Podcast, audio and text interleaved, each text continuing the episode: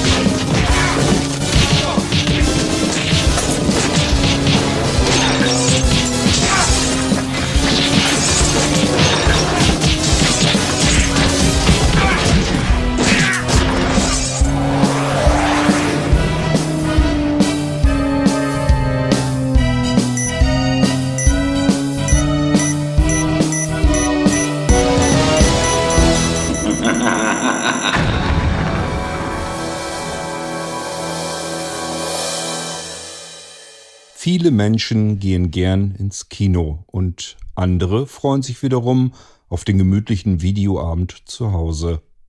Sehbehinderte und blinde Menschen freuen sich üblicherweise viel mehr auf gut gemachte Hörbücher und Hörspiele. Dafür braucht man gute Sprecher, die ein Buch, einen Text mit Leben erfüllen können.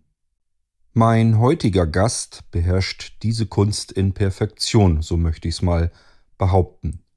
Immer wieder, wenn man in der Blinzeln-Plattform mitliest oder mitlauscht, wenn die Leute sich über ihre Hörbücher und Hörspiele und natürlich auch die Sprecherinnen und Sprecher dahinter unterhalten, fallen ein paar wenige Namen dabei immer wieder. Es gibt so etwas wie die typischen Lieblingssprecher und Sprecherinnen von Hörbüchern und Hörspielen. Sein Name ist wirklich immer on top mit dabei. Seine Stimme hört man in Hauptrollen vieler bekannter Hörspielserien, darunter nicht zuletzt die John Sinclair Classics, wo er der Hauptrolle seine Stimme gibt. Aber er hat auch in Offenbarung 23 eine ganze Weile lang mitgespielt, auch eine sehr beliebte Hörspielserie bei sehbehinderten und blinden Menschen und sicherlich nicht nur dort. Wie viele Hörbücher mein heutiger Gast schon gelesen hat, wird er uns wahrscheinlich nicht so ganz genau erzählen können. Dafür sind es vermutlich viel zu viele. Und wenn er seine Stimme mal gerade nicht für sich selbst benötigt, dann leiht er sie bekannten Hollywood-Größen als Synchronsprecher. Er ist Schauspieler, führt Regie, fühlt sich genauso auf der Theaterbühne wie auch im Tonstudio wohl. Er ist ein richtiges Allround-Wunder. Die Rede ist natürlich von Dietmar Wunder. Dietmar, ganz herzlich willkommen hier in unserer Sendung, in unseren Ping-Pong-Gesprächen auf der Blinzeln-Plattform. Ich freue mich natürlich sehr, dass du ein wenig Zeit für uns erübrigen kannst. Erstmal ganz herzliche Grüße an alle Blinzlerinnen und Blinzler. Wann und wie hast du denn bemerkt, dass das Sprechen dir besonders liegt und dass das deine Berufung eigentlich ist, dass das der Weg ist, den du gerne gehen möchtest, den du einschlagen möchtest. Also, wann ging's los, dass dir das aufgefallen ist und wann war so der große Durchbruch, als du merktest, ja, das ist dein Ding und damit kannst du auch Erfolg haben. Ich muss gestehen, ich habe als äh, Kind und als Jugendlicher wahnsinnig gerne irgendwie Sachen aufgenommen. Also damals hatten wir noch Kassettenrekorder, wo wir dann aufgenommen haben und da habe ich irgendwie eine Radioshow gemacht, äh, wo ich dann äh, die die die Songs aus dem Radio abgespielt habe und dann den den Moderator gespielt habe. Oder ich habe mit Freunden zusammen Hörspiele aufgenommen. Und da habe ich schon gemerkt, dass mir das wahnsinnig viel Spaß macht, einfach Geschichten zu erzählen, beziehungsweise einfach in Rollen reinzuschlüpfen. Ja. Und für mich ist es so, dass ja es inzwischen, glaube ich, schon allgemein bekannt ist, dass ich als Jugendlicher James Bond alias Sean Connery gesehen habe und das der ausschlaggebende Punkt für mich war, warum ich Schauspieler werden wollte. Ich wollte in Rollen reinschlüpfen und mich da in eine Welt fallen lassen, die mich einfach, äh, die mich ausfüllt, wo ich äh, einfach alles spielen kann und darf, was ich einfach liebe, weil ich Geschichten, Filme einfach liebe. Und ich weiß noch, dass ich als Jugendlicher, wenn wir irgendwas gespielt haben oder als Kind, immer ganz ernst bei der Sache war und ich mich immer aufgeregt habe, äh, wenn die, wenn die Freunde von mir oder Freundinnen auf, ausgestiegen sind aus der Szene. Ich so, ey, wir müssen doch dabei bleiben. Und ähm, das heißt, dass es im Grunde genommen wirklich schon seit Kindheitstagen an in der Schule fortgesetzt, dann mit Unterbrechungen, aber wirklich schon seit eh und je ein, einer meiner Leidenschaften war.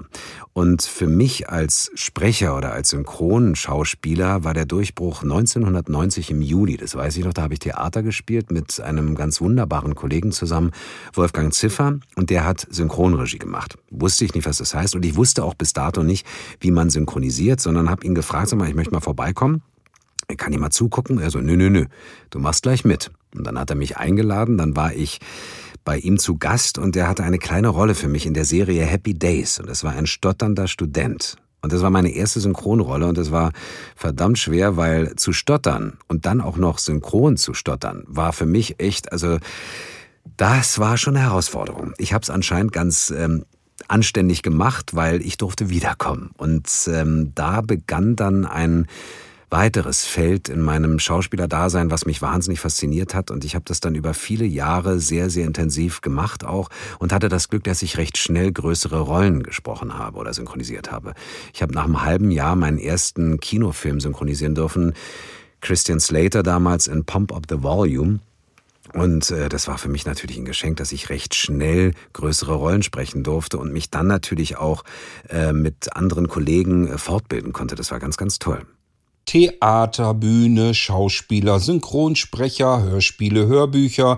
Du machst so viele verschiedene Dinge. Wie hat sich dieses Verhältnis zwischen den verschiedenen Tätigkeiten im Verlaufe der Jahre bei dir eigentlich verändert? Und was machst du mittlerweile am liebsten davon? Also ich muss sagen, dass ich alles liebe ob es jetzt äh, als Schauspieler auf der Bühne, vor der Kamera oder dass ich synchronisiere, Schauspieler, also meine Schauspieler, die ich liebe, sei es Daniel Craig, sei es Adam Sandler oder, oder ähm, Don Cheadle und äh, Sam Rockwell, das sind alle so tolle Schauspieler, da bin ich in dem Moment, in dem ich das mache, liebe ich das. In dem Augenblick, wo ich auf der Bühne stehe und, und moderiere, dann liebe ich das in dem Moment am meisten. Und äh, das heißt, ich kann mich noch nicht mehr entscheiden, was mir am meisten Spaß macht. Es ist so, dass es immer tendenzmäßig davon abhängt, was in dem, in dem Zeitrahmen meinetwegen oder in dem Zeitraum dann stattfindet. Jetzt zurzeit mache ich gerade sehr viele Hörbücher am Stück, weil halt viele meiner Autoren, die ich äh, sozusagen erzählen darf dann. Die haben gerade ihre Bücher veröffentlicht oder veröffentlichen die und dann darf ich halt äh, dann in dieser Zeit viel Hörbuch einsprechen oder Geschichten erzählen. Aber es kann auch durchaus sein, dass dann in dem Zeitraum meinetwegen ein, ein neuer Film mit Adam Sandler kommt, dass ich das dann mache. Also ich würde sagen, momentan ist es so, dass der Großteil äh, mit der Sprache zu tun hat, sei es Hörbücher, sei es Hörspiele und Synchron. Aber zum Beispiel jetzt äh, zum Frühjahr hin bin ich wieder viel live äh, auf der Bühne zu sehen mit äh, David Lagerkranz, äh, einem schwedischen Autoren, einem ganz tollen schwedischen Autoren, bin ich auf Lesereise und mit Jeffrey Deaver, einem amerikanischen Autoren. Und dann moderiere ich äh, zum Sommer hin ähm, wieder viel. Das heißt also, dass es wirklich so ist, dass ich sage, es ist alles in allem ein äh, abwechslungsreiches Jahr immer und das, ähm, es hängt wirklich immer davon ab, was in der Zeit gerade ansteht. Ich würde sagen, es gab von 1990 bis ähm, Ende der, also sagen wir mal so bis vielleicht zu 2000, habe ich sehr, sehr viel äh, synchron gemacht, weil ich auch sehr viele Schauspieler hatte und Serien, wo ich mitsynchronisiert habe und ich habe dann auch angefangen, Dialogregie für Synchronfilme zu machen, also dass ich dann als Regisseur tätig war. Und das war eine Zeit lang wirklich, dass ich hauptsächlich im Synchronbusiness tätig war. Tja, und was Herr Wunder noch so auf dem Kasten hat und warum er auch einen tiefen Blick riskieren kann, und das professionell, das erfahrt ihr gleich.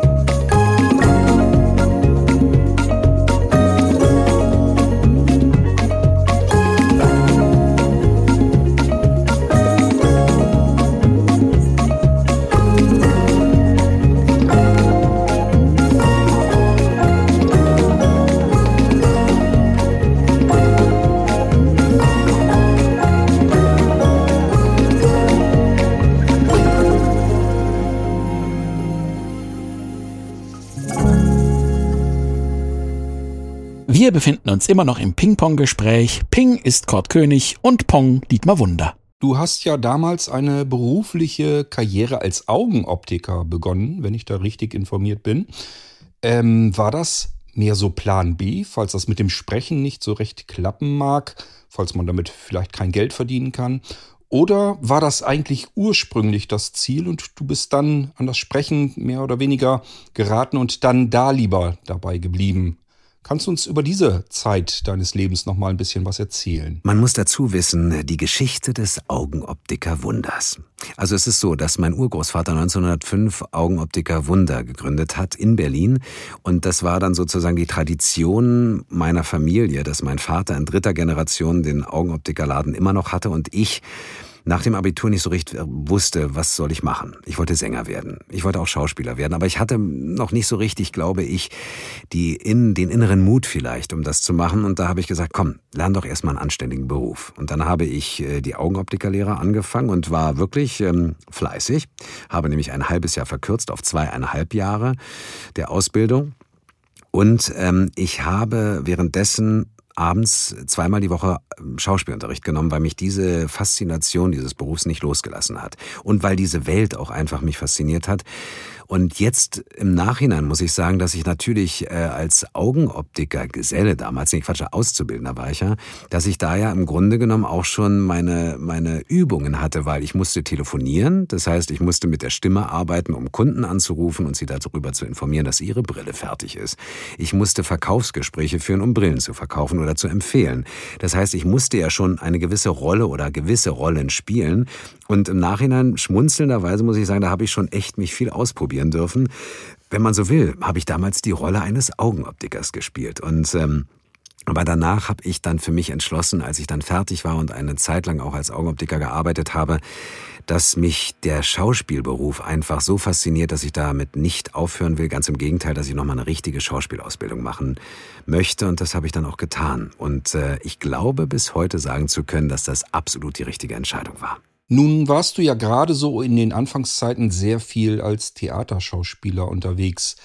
Auf welchen Theaterbühnen hast du denn so gespielt und in welchen Rollen warst du zu erleben? Und vielleicht wäre auch noch sehr interessant, ob dir das eventuell so ein bisschen fehlt heute, dieser direkte Kontakt zu einem größeren Publikum, das dir zuschaut, von dem du dann den Applaus zurückbekommst und so weiter und so fort. Also, fehlt dir da vielleicht auch mal was oder eigentlich gar nicht. Ich habe während der Schauspielausbildung viel Theater gespielt. Also ich habe ähm, als, äh, ja wie heißt es dann eigentlich, als Auszubildender oder beziehungsweise als äh, Schauspielstudent haben wir in dem Stück äh, Jedermann mitspielen dürfen von Brigitte Grotum, inszeniert damals noch in der Berliner Gedächtniskirche. Und da hatte ich meine ersten Gehversuche als Schauspieler auf der Bühne. Dann habe ich allerdings auch im intimen Theater, das war ein kleines Theater in Kreuzberg gespielt, ganz tolle Stücke auch. Dann war ich äh, am Berliner Hansa-Theater und auch in der Komödie am Kudamm in beiden Häusern, die es heute leider ja so nicht mehr gibt. Und dann war ich in Hamburg auf der Bühne und in Hannover war ich auch auf einer Boulevardbühne, einem kleinen Theater, was sehr schön war. Das heißt, die Theater Faszination hat mich auch nie ganz losgelassen. Nachher war es aus zeitlichen Gründen leider nicht mehr möglich, so viel Theater zu spielen, weil ich halt doch mich dann auch entschieden hatte, sehr viel Synchron in der Synchronbranche zu arbeiten. Aber was das Schönste ist, und das ist jetzt seit auch, auch schon wieder vier, fünf Jahren wirklich oder sechs Jahren, nee, eigentlich seit 15 Jahren, wenn man so will, seitdem ich ähm, den Doppelnull-Agenten synchronisieren darf, bin ich wieder zurück auf die Bühne gekommen und zwar in Form von Moderationen oder mit Lesungen. Und da habe ich wieder gemerkt, was mich damals schon fasziniert hat, ähm, dieser unmittelbare Live-Kontakt zum Publikum ist einfach unbezahlbar. Also es ist unheimlich schön, vor dem Publikum zu stehen und den eins zu eins Moment zu erleben, wie reagiert das Publikum auf mich. Ich war, habe auch Kindertheater gespielt. Da ist der eins zu eins Effekt noch viel intensiver, weil die Kinder natürlich ganz authentisch reagieren. Wenn die sich langweilen, dann sind sie gelangweilt. Und äh, wenn sie Angst haben, haben sie Angst. Und das hat mir wahnsinnig viel Spaß gemacht. Und als ich jetzt sozusagen nach doch einer recht langen Pause wieder auf die Bühne zurückkam, habe ich gemerkt, äh, wenn man mich heute fragt, reicht dir das aus, meinetwegen im Studio zu sein? Wenn ich ganz bescheiden sein darf oder einfach mal nicht bescheiden bin, sondern sage, nein, das brauche ich. Das gehört unmittelbar für mich dazu, diesen unmittelbaren Live-Kontakt beziehungsweise Publikumskontakt zu haben.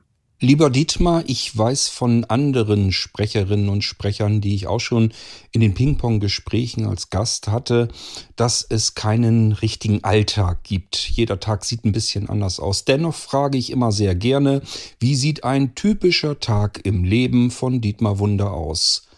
Erzähl uns doch mal ein bisschen was darüber. So einen typischen Alltag gibt es eigentlich für mich nicht. Der Alltag sieht für mich eigentlich so aus, dass ich jeden Tag das Glück habe, was Neues erleben zu dürfen. Ich bin meinetwegen eine Woche im Hörbuchstudio. Da kann es durchaus sein, dass ich nach dem Hörbuch noch äh, synchronisiere oder dass ich abends zum Beispiel noch ein Interview gebe, wie jetzt.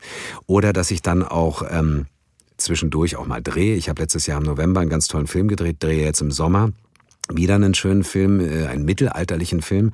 Und äh, das heißt, es gibt also in dem Moment, wenn die Produktion läuft, ist mein Alltag der, dass ich meinetwegen sage, ich gehe jetzt eine Woche lang ins äh, Studio und nehme ein Hörbuch auf. Und dann ist es der nächste. Die nächste Woche ist es vielleicht so, dass ich äh, den neuen Film mit einem meiner Schauspieler äh, synchronisiere und da gehe ich dann alltagsmäßig für eine Woche oder drei Tage ins Studio zu synchronisieren. Und dann bin ich auf Lesereise. Das ist mein Alltag, dass ich morgens in den Zug steige mit meinem Autoren oder mit meinem Autor, mit dem Autoren oder der Autorin, mit der ich unterwegs bin und dann äh, zum nächsten Aufführungsort fahre. Und das ist echt eine ganz, ganz, ganz schöne Sache, dass ich äh, einen regulären Alltag in dem Sinne gar nicht habe, sondern dass mein Alltag ganz, ganz, ganz unterschiedlich ist. Und das ist ein Geschenk. Dafür bin ich sehr, sehr dankbar.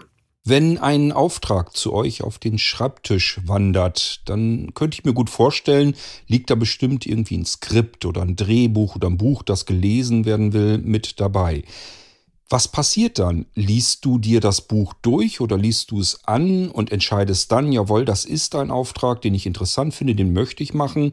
Und äh, dieses Buch hier ist zum Beispiel so grottenschlecht, dass ich es nicht lesen möchte. Oder gibt es deiner Meinung nach gar keine schlechten Bücher und man kann aus jedem Buch eine gute Geschichte machen? Ich muss sagen, bisher war es so, dass ich sowohl bei den Hörbüchern als auch bei den Hörspielen oder auch bei Rollen im Film oder Theater oder Moderationen immer Anfragen hatte für Sachen, die mich immer fasziniert haben. Also ich habe da nie gesagt, oh Gott, das will ich jetzt gar nicht machen. Ich kann mich noch nicht mal dran erinnern, dass ich sage, ey, da gab es mal ein Buch, das war fürchterlich. Das Einzige, woran ich mich erinnern kann, war, dass die Übersetzung schlecht war und dass ich sagte, dadurch war das Hörbuch meinetwegen sehr anstrengend, weil die Sätze so verquast ausgedrückt waren, dass, es, äh, dass ich dann wirklich beim Einlesen unheimlich Schwierigkeiten hatte oder es sehr ähm, kompliziert war, die einzusprechen. Und das sind dann Projekte, wo man sagt, äh, da ist es dann vielleicht schon mehr anstrengend oder anstrengender als andere Sachen. Aber ich muss gestehen, ähm, ich hänge mich dann wirklich in jedes Projekt rein und bin dann wirklich begeistert für das, was ich mache. Und dadurch, dass es so unterschiedliche Sachen sind, sei es wie gesagt die unterschiedlichen Bereiche, aber auch die Geschichten, ob es der Thriller ist, ob es Kindergeschichten sind, ob es meinetwegen Leo Lausemaus, der Erzähler von Leo Lausemaus ist, das ist für mich halt diese unterschiedlichen Bereiche oder die unterschiedlichen Themen. Da hänge ich mich in dem Moment dann wirklich rein und bin eins oder hundert Prozent dann wirklich einfach in diesem Projekt drin.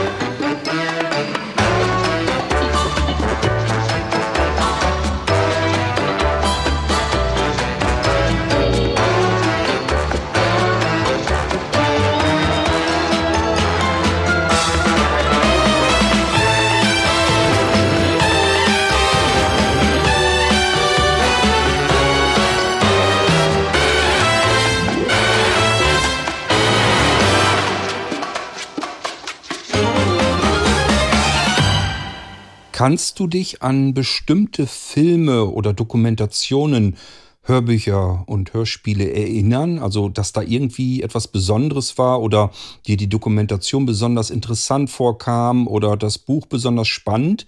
Also ist da irgendwie konkret bei dir etwas in Erinnerung geblieben oder vergisst man dann letzten Endes das, was man gemacht hat und widmet sich komplett dann dem nächsten Auftrag? Es gibt gewiss einige Sachen oder beziehungsweise Dokumentationen, Filme und Bücher, die mich begleitet haben, weil die einfach eine ganz, ganz tolle Arbeit waren. Wenn ich anfange, ähm, dann höre ich wahrscheinlich gar nicht mehr auf. Also ich weiß zum Beispiel, dass eine meiner schönsten Dokumentationen waren die Zugvögel, aber auch Russland von oben oder oder auch ähm, die deutschen Wälder, das waren ganz, ganz tolle Dokumentationen, weil die Bilder so stark waren, aber auch ähm, die 360-Grad-Doku-Reihe von, von, von Arte, die ist für mich auch ganz, ganz toll gewesen, weil Geschichten über, über Natur zu erzählen, das hat wahnsinnig viel Spaß gemacht oder macht wahnsinnig viel Spaß. Aber ich würde sagen, diese großen Projekte Russland von oben oder die Zugvögel oder die deutschen Wälder, das waren einfach schon sehr einprägsame, wunderschöne Dokumentationen. Filme, naja klar, 15 Jahre lang den äh, coolsten Geheimagenten aller Zeiten synchronisieren zu dürfen, äh, bis jetzt, wer weiß, wie es weitergeht, ähm, das ist natürlich für mich ja, ganz, ganz, was ganz Großes, was ganz Besonderes, wofür ich äh, dankbar bin, wo ich mich wahnsinnig drüber freue und mit einem Lachen und einer Leidenschaft da reingehe. Das ist toll. Aber genauso Sam Rockwells Filme, muss ich sagen, die sind alle für mich immer ganz, ganz faszinierend, weil ich den Schauspieler so toll finde. Aber auch Don Cheadle zum Beispiel weiß ich, Hotel Rwanda, ein ganz, ganz eindringlicher, sehr, sehr ergreifender Film, der hat jetzt insofern Spaß gemacht, weil der, weil er so toll gespielt hat. Das Thema ist sehr traurig und, und sehr nahegehend, aber da würde ich sagen, als Schauspieler habe ich dafür gebrannt, ja, diesen Film zu synchronisieren. Oder, oder auch Adam Sandler. Adam Sandler macht einfach wahnsinnig viel Spaß, wenn er seine lustigen Filme macht, ob es jetzt Urlaubsreif ist oder 50 erste Dates oder natürlich Sohan, aber auch seine ernsten Filme. Also ich kann mich noch nicht mal entscheiden, was mir am meisten Spaß gemacht hat.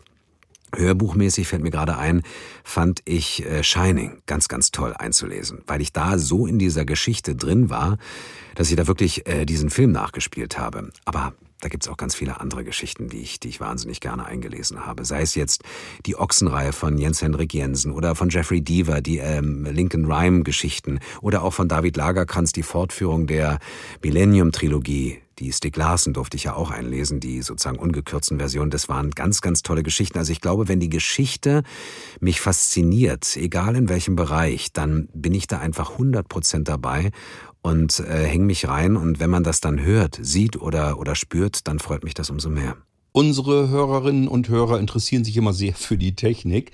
Deswegen bleibt mir gar nichts anderes übrig, als sich zu fragen, wie war dein Equipment, dein technisches, zu Beginn, als du gestartet bist, als Sprecher zu arbeiten? Und wie sieht euer Tonstudio heute eigentlich aus? Es hat sich in den Jahren natürlich schon verändert. Also gerade zum Beispiel Synchron. Ich weiß noch, ich habe nicht mehr die Zeit miterlebt, wo äh, die Mikrofone geschwenkt wurden. Also wo man sagt, meinetwegen, da wurde das Mikrofon zu dem einen Schauspieler hingereicht und dann wurde es zu dem anderen. Das habe ich nicht mehr miterlebt.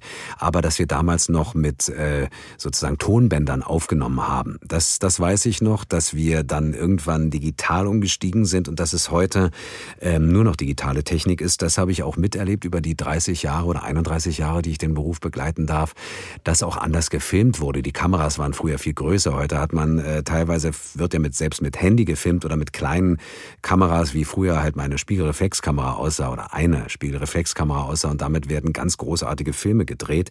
Also ich würde sagen, klar, die Weiterentwicklung hat stattgefunden, teilweise sehr gut, weil natürlich dadurch die Tonqualität, die Filmqualität, die Bildqualität noch intensiver geworden ist. Was manchmal natürlich äh, bisschen irreführend ist oder was, was manche Leute dann denken, dann kann man ja noch mehr und noch schneller produzieren. Und da sage ich, Moment, wir sollten trotzdem die Leidenschaft und die Muße, was Gutes zu kreieren, nicht dadurch äh, vergessen, dass wir sagen schneller, schneller, schneller, sondern dass wir uns trotzdem Zeit lassen, um Kreativität entstehen zu lassen. Ich wage ja kaum zu fragen, weil ich mir vorstellen kann, dass du gar nicht so wahnsinnig viel Freizeit hast. Aber wenn du dann Freizeit hast, hörst du dann selbst auch Hörbücher und Hörspiele? Und wenn ja, In welchen Genres denn? Witzigerweise höre ich ganz selten Hörspiele oder Hörbücher. Ich habe durch die Kinder äh, viel mitgehört und das war dann oft Star Wars oder äh, John Sinclair. Da habe ich zwar auch was mit zu tun, aber die Kinder mochten das oder mögen das. Inzwischen sind sie auch schon ein bisschen größer. Äh, Hörbücher habe ich auch wirklich durch meine Familie gehört. Aber ansonsten bin ich jemand, der vielleicht dann einfach, weil ich so viel damit zu tun habe, eher ähm, Musik hört oder, oder Filme schaut, äh, anstatt jetzt selber Bücher zu, zu hören ähm, weil ich ja selbst damit viel, so, so viel zu tun habe. Und ich ertappe mich manchmal dabei, wenn ich selber Bücher lesen möchte, also wirklich selber haptisch lese, dass ich schon während des normalen privaten Lesens anfange, es als Hörbuch vorzuarbeiten. Und äh, da denke ich, okay, jetzt brauchst du mal kurz ein bisschen Pause, damit du wieder ganz äh, entspannt als ganz normaler Leser ein Buch lesen kannst. Wenn ich dich bitte, dich mal zurückzuerinnern, sind da Aufträge dazwischen, die dir sofort in die Erinnerung wieder zurückschießen, gleich als erstes parat sind, wo es ein paar Anekdoten dazu zu erzählen gibt, also irgendwas Skurriles vielleicht passiert ist oder sich aus irgendeinem anderen Grund dieser Auftrag besonders bei dir gefestigt hat im Gedächtnis. Vielleicht hast du da ein bisschen was zu erzählen für uns. Was für mich natürlich einer der größten Momente in meinem Leben war, war, okay, wenn wir jetzt mal ganz am Anfang anfangen, als ich in meiner Schauspielschule von Maria Körber, Gott hab sie selig, leider, leider ist sie schon verstorben, und ihrem Mann Joachim Kerzel in der Schauspielschule aufgenommen wurde und dort auch ähm, ausgebildet wurde. Das war für mich einer der größten Momente dann als ich, äh, das, das ist eine schöne Anekdote. Und zwar habe ich im Renaissance-Theater in Berlin vorgesprochen. Und äh, ich hatte damals ähm, noch keine Schauspielausbildung. Stand oben auf der Bühne und der Dramaturgiechef hat mir damals gesagt, ähm, Wunder, okay, spielen Sie mal vor. Ich habe eine Rolle vorgespielt. Das war damals die Katze aus dem heißen Blechdach. Ja, ähm, ich habe äh, Paul Newmans Rolle gespielt und war ganz Feuer und Flamme. Und der ähm, Dramaturgiechef meinte, Herr Wunder, ja, also Sie müssen natürlich an der Rolle noch arbeiten, aber wissen Sie was? Sie haben da was in Ihrer Stimme. Sie haben da ähm, was ganz Besonderes in dem Klang Ihrer Stimme. Ich weiß nicht, was ich Ihnen empfehlen soll, ob Sie in den Gesang gehen sollen oder, oder als Schauspieler weitermachen sollen, aber vergessen Sie Ihre Stimme nicht. Lassen Sie die nicht aus den Augen. Bilden Sie diese Stimme weiter. Und das hat er damals gehört, da war ich Anfang 20, ja. Und äh, das ist für mich bis heute hängen geblieben, dass ja jemand schon was gehört hat, was äh, ganz, ganz äh, besonders war und was mich natürlich geprägt hat. Und ähm, dann, als ich äh, bei den Jedermann als äh, Schauspielstudent sozusagen mitgewirkt habe, kam irgendwann Brigitte Grotum auf uns äh, Studenten zu und meinte, hat, kann einer von euch mal kurz die Hauptrolle einlesen, weil nämlich Bodo Wolf, der damals die Hauptrolle spielte, konnte nicht an dem Tag. Und ich habe sofort mich gemeldet, habe gesagt, ich wusste gar nicht, was auf mich zukommt. Dann durfte ich wirklich die Hauptrolle in einem großen Theaterstück äh, für zwei Proben spielen. Und da meinte die Brigitte Grotum, hey, du bist echt talentiert, hat mir gleich eine kleine Rolle gegeben. Und da war ich natürlich total froh. Und ich habe sogar bei der Hauptprobe in der Gedächtniskirche einmal, Hauptprobe heißt, dass wirklich das gesamte Stück in Kostüm und allem durchgespielt wird. Und da durfte ich die Hauptrolle in diesem Stück einmal für so eine Hauptprobe spielen. Das war ein Geschenk. Naja, und 2006 äh, ist natürlich einer der entscheidendsten Momente in meiner beruflichen Laufbahn, was ähm, mich als Schauspieler im Synchronbusiness oder in der Synchronbranche angeht, als ich dann die deutsche Synchronstimme von Daniel Craig alias James Bond geworden bin. Das war für mich natürlich ein Traum, mehrere Träume, die da in Erfüllung gegangen sind, äh, wo ich bis heute immer noch mit einem Lächeln und einem wirklich Lachen im Herzen äh, die Geschichte immer wieder gerne erzähle.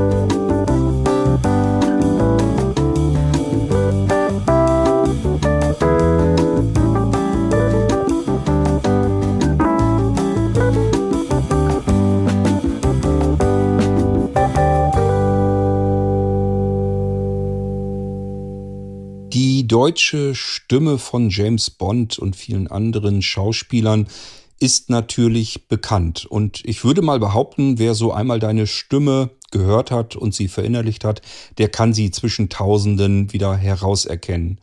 Ich könnte mir vorstellen, dass es dadurch vielleicht schon bestimmte Situationen in der Öffentlichkeit gibt. Kannst du dich in der Öffentlichkeit überhaupt noch ganz normal bewegen? Oder gibt es da Menschen, die dich anhand deiner Stimme sofort erkennen und dich vielleicht sogar ansprechen? Es ist schon oft so, dass ich erkannt werde. Also eigentlich passiert mir das fast täglich, wenn ich ganz ehrlich bin, dass ich irgendwo hingehe und was bestelle, dass die Leute mich dann entweder konkret auf eine Rolle ansprechen oder dass sie äh, kurz mal innehalten, mich angucken und sagen, ich kenne sie irgendwoher. Ähm, oder ihre Stimme. Mir ist es auch schon passiert, es war eins der wirklich sehr, sehr charmanten Erlebnisse, dass ich, ähm, dass ich äh, zur Tanke gegangen bin, getankt habe und dann zur, zum Bezahlen ging und sagte, äh, die acht bitte, nicht die sieben, ja, äh, sondern die acht. Und da meinte der, äh, Sie sind äh, die deutsche Synchronstimme von, von James Bond, richtig, von Daniel Craig. Und dachte ich, was, das haben Sie nur daran erkannt? Und äh, letztens war ich auch im Café und bestelle einen Kaffee und vor mir steht eine Frau dem Rücken zu mir und dreht sich um und meint, ey, du bist doch Danny Messer aus CSI New York. Ich so, was, das hast du nur an der, an der Stimme erkannt? Also das ist für mich dann immer so ein bisschen, ich versuche zu beschreiben, wie Applaus für das zu bekommen, was ich halt wahnsinnig liebe zu machen, nämlich mit der Stimme zu arbeiten oder als Schauspieler zu arbeiten. Und wenn es dann funktioniert fürs Publikum, dann freue ich mich umso mehr. Kannst du so ungefähr abschätzen, wie viele Bücher du zu Hörbüchern gemacht hast, also wie viele du gelesen und eingesprochen hast und wie vielen Hörspielen du schon deine Stimme geliehen hast. Hast du da eine grobe Einschätzung oder fehlt dir da der komplette Überblick? Also ehrlich gesagt, wie viele Hörbücher und Hörspiele ich äh, schon aufnehmen durfte, das weiß ich gar nicht. Irgendjemand hat mir mal erzählt und hat mir eine Zahl von mehreren hundert gesagt, wo ich dann immer sage, echt? weil ähm, man muss vielleicht dazu sagen, dass ich das wahnsinnig gerne mache und gar nicht zähle, wie, wie viele Sachen ich mache, sondern ich springe in dem Moment einfach eins zu eins in diese wunderschöne Arbeit rein und zähle gar nicht, wie viele es waren, aber es müssten eigentlich schon einige gewesen sein, weil ich ja schon fast über 30 Jahre oder über 30 Jahre synchronisiere und mein erstes Hörbuch habe ich um 2004, 5 gemacht, glaube ich. Also das müssten schon einige sein und Hörspiele auch. Ein ganz besonderes Buch, lieber Dietmar, das du mal eingesprochen hast, hat mich, als ich es entdeckte, regelrecht geflasht, aus den Socken gehauen, weil du es so erzählt hast, dass sich in meinem Kopf ein absolut spannender Kinofilm zusammengebaut hat. Das hat immerhin dafür gereicht, dass ich dieses Buch mehrere Male gehört habe. Ich weiß gar nicht wie oft, aber sehr oft. Es dürfte wahrscheinlich das Hörbuch sein, das ich am häufigsten wiederholt gehört habe. Alle zwei Jahre, ja, nehme ich es mir mal wieder vor und freue mich jedes Mal wieder neu, als wenn ich das Ende nicht schon kennen würde. Ich weiß auch, dass einige unserer Hörerinnen und Hörer, die uns beiden hier jetzt lauschen, dass es denen ebenfalls so ergangen ist. Und die Rede ist von dem Roman Totes Meer von Brian Keane. Kannst du dich an dieses Buch vielleicht sogar noch erinnern? Und hast du eigentlich selbst etwas davon, wenn du ein Buch liest? Also Hast du da inhaltlich was davon oder musst du dich so auf die einzelnen Sätze und Absätze konzentrieren, dass du von dem Buch inhaltlich eigentlich gar nichts mitbekommst? Totes Meer von Brian Keeney, weiß ich noch. Ich fand die Geschichte total faszinierend, weil ich auch äh, so ein Fan von so einer von so einem Genre bin und äh, das zwar immer auch total gruselig finde, aber ich weiß noch, dass ich das wirklich auch wie ein ein Film vor mir gesehen habe, diese diese Atmosphäre. Und wenn das dann beim Hören so geklappt hat, dass ein Kino im Kopf entstanden ist, ein Kinofilm im Kopf, dann freut mich das umso mehr. Ich habe von den Büchern natürlich auch inhaltlich insofern sehr viel, weil ich die Bücher ja vorbereite für mich. Also ich arbeite die ja durch und ich kann immer nur sagen, ich steige für mich, egal ob ich es jetzt beim Aufnehmen erlebe oder auch live auf der Bühne, ich erlebe das wirklich dann ganz live mit. Also das ist für mich wirklich so, dass ich dann wirklich in der Situation bin. Also wenn dann die Situation zum Beispiel so ist, dass es da heißt, er rannte die Treppe hoch, drehte sich um und Stille dann ist es wirklich so für mich, dass ich in dem Moment, wo ich das sage, es wirklich mitspiele und empfinde und dann wirklich die Treppe hochrenne und kurz innehalte, weil es ja still sein muss. Und das passiert dann in dem Moment, wenn ich das Buch vorlese bzw. einspreche. Ich spiele es eigentlich. Kannst du dich an dein allererstes Hörspiel erinnern, bei dem du mitgewirkt hast, also in dem deine Stimme zu hören ist? Wie hieß dieses Hörspiel? Und wenn du ein Hörbuch aufzeichnest, also sprichst, liest, wie lange kann man das am Stück machen? Also wann braucht man spätestens dann mal eine Pause? An mein erstes Hörspiel, ähm, ich weiß es gar nicht mehr.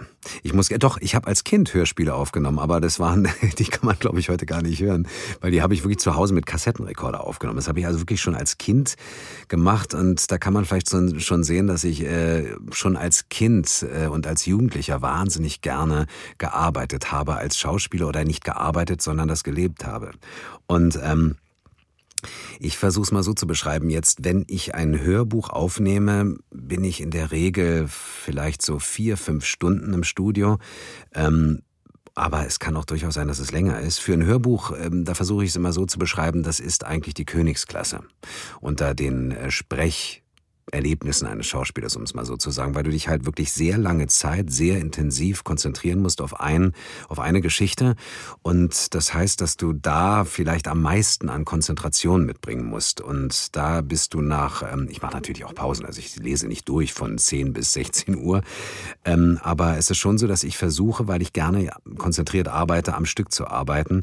Aber dann nach einer bestimmten Zeit ist es dann auch einfach so, dass es dann, ja, als wenn man halt Marathon läuft. Irgendwann ist auch gut, wenn dann der Marathon vorbei ist, weil es dann einfach an die, naja, an, die, an die Erschöpfung geht. Wobei ich auch gestehen muss, fällt mir dabei ein, dass ich eigentlich auch gerne länger arbeite oder einfach nicht arbeite, sondern das einfach weitermache. Aber ich kann, ich würde es so beschreiben, äh, so sechs Stunden Hörbuch, vier, vier bis sechs Stunden ist schon ähm, so viel, viel, viel Zeit, die man dann verbringt mit dem Sprechen. Welche Hobbys hast du? Und welche Musik hörst du sehr gerne? Wenn du die Zeit dafür findest. Meine Hobbys sind mein Beruf, muss ich ganz ehrlich sagen. Also ich liebe das, was ich mache, weil ich in meinem Beruf, ich darf, ähm, ich darf singen, ich darf äh, Geschichten erzählen, ich darf spielen, ich darf auch manchmal ähm, das machen, was man im Sport macht, dass ich zum Beispiel renne, dass ich laufe. Aber ansonsten ist äh, ein großes Hobby von mir ist wirklich Sport, also sei es Joggen gehen. Ich bin früher Windsurfer gewesen, ganz begeisterter und ich habe mir vorgenommen und auf die Frage hin muss ich es jetzt machen, das endlich mal wieder anzugehen. Und ansonsten liebe ich Musik. Ich liebe es, Musik zu hören. Ich selber bin, ähm, ich spiele Gitarre und singe sehr gerne. Und mein großer Traum ist es immer noch auf der Bühne in einer Band zu spielen, was ich schon gemacht habe als, äh, als Jugendlicher in der Schule und dann auch später noch. Ähm, und das muss ich auch wieder ein bisschen mehr angehen. Also das heißt, dass ich wirklich ähm, Musik wahnsinnig liebe und das für mich ein ganz, ganz wichtiger Teil meines Lebens ist. Und was ich da höre oder was ich spiele, eigentlich querfeld ein, wenn man so will. Angefangen von Marius Müller-Westernhagen über, ähm, über Red Hot Chili Peppers, Oasis, Coldplay, dann George Michael, dann Dire Straits. Also eigentlich im Grunde genommen kann ich mich noch nicht mal auf eine Musikrichtung festlegen. Ja, ich habe zum Beispiel jetzt gerade wieder Madness rausgekramt aus meiner Jugendzeit oder The Clash oder sowas, weil das halt für mich auch ganz wichtige Musik der Zeit war und ähm, da kann ich mich noch nicht mal entscheiden, welche ich am schönsten finde. Ich glaube, das hängt immer von der Stimmung ab. Durch deine liebe Agentin Übrigens ganz herzliche Grüße und ein dickes Dankeschön nochmal für die Mühe, die sie sich mit der Koordination dieses Gesprächs gemacht hat. Weiß ich natürlich, dass wir hier ein zeitlich limitiertes Budget haben, denn du hast natürlich auch noch was anderes zu tun, als mit mir hier so nett zu plaudern. Und deshalb kommen wir auch so langsam aber sicher zum Ende unseres kleinen schönen Gesprächs hier. Und ich möchte dir, lieber Dietmar, ganz herzlich dafür danken, dass du uns so ausführlich alle Fragen beantwortet hast, überhaupt für uns zur Verfügung gestanden hast. Denn ich weiß, dein Tag ist ganz schön vollgestopft und da ist jede Minute echtes Gold wert. Ich wünsche dir weiterhin für alles, was du noch vor dir hast, viel Erfolg, alles Gute, viele, viele spannende Projekte. Das kommt letzten Endes ja uns allen zugute wir als Hörerinnen und Hörer, die dann natürlich auch etwas davon haben. Wie in allen meinen Ping-Pong-Gesprächen hat immer der Gast das letzte Wort. Das ist auch bei dir natürlich nicht anders. Das heißt, du hast jetzt das letzte Wort. Ich verabschiede mich hier an dieser Stelle und wir hören jetzt nochmal den Dietmar. Ja, Dietmar. Und vielleicht hört man sich irgendwann mal wieder. Schauen wir mal. Bis dann und ganz herzlichen Dank nochmal. Und in diesem Sinne schicke ich ganz liebe Grüße an euch alle, an alle Blinzlerinnen und Blinzler und wünsche euch einfach eine wunderschöne Zeit, bleibt gesund und äh, immer ein Lachen im Herzen. Euer Dietmar Wunder. Und auch von mir ein herzliches Dankeschön an Dietmar Wunder und natürlich auch an Kurt König, der dieses Interview geführt hat. Ich hoffe, es hat euch genauso viel Spaß gemacht wie mir. Ich wünsche euch eine schöne Zeit, Bis zum nächsten Mal. Ciao.